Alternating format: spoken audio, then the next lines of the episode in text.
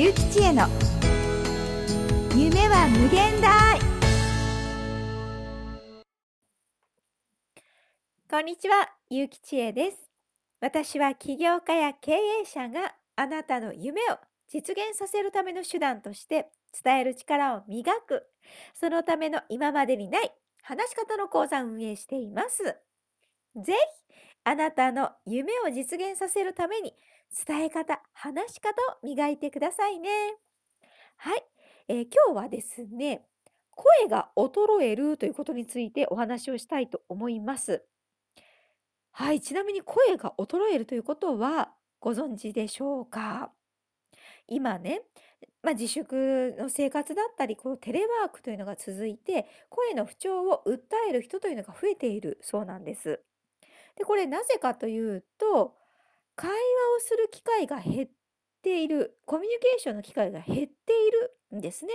そのために、これやはり声帯の筋肉、まあ、どの喉の周りの筋肉ですね、が使わないので衰えてしまっているということ。これが原因なんです。で、やはり、この発声する時に使う喉の筋肉ということが衰えてしまう。そして、プラス、表情筋とか口輪筋と言われる、まあ、これ顔の側の筋肉ですが、えーと、口輪筋というのは口の周りの筋肉のことなんですね。で、こういうところも使わないと、やはり衰えてしまうんですね。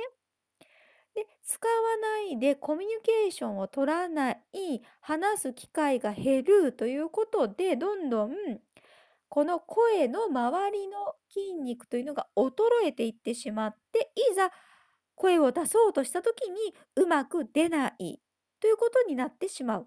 で、それを続けていくとどんどんもういわゆる老け声になっていってしまうわけですね。で、このね、老け声を放置するとさらに健康面にも問題が出てきます。この声の筋肉、まあ、喉の周りの筋肉ですね。ここが弱くなって衰えてしまうと、むせるということにもなるし、あと食べ物がね、肺に入りやすくなってしまうんですね。そして瞬間的に力むということができなくなるので、転びやすくなったり、またね、便秘にもなりやすいということなんです。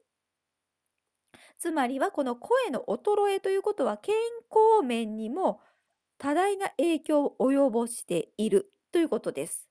で、健康ね、やはり害するともう当然なんですが、ビジネスにも影響しますね。お仕事どころじゃなくなってしまうわけです。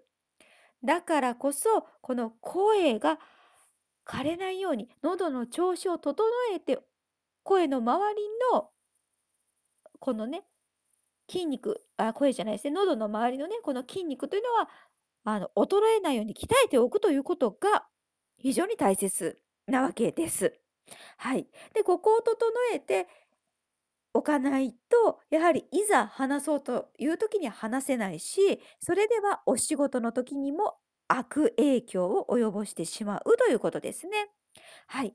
なので、声のアンチエイジングをぜひ意識してみてください。はい。では、今回は以上となります。お聞きいただきありがとうございました。私の配信を気に入っていただけたら、ぜひ、プロフィール欄のフォローとメルマガの登録お願いいたします。私はいつもあなたの夢を応援しています。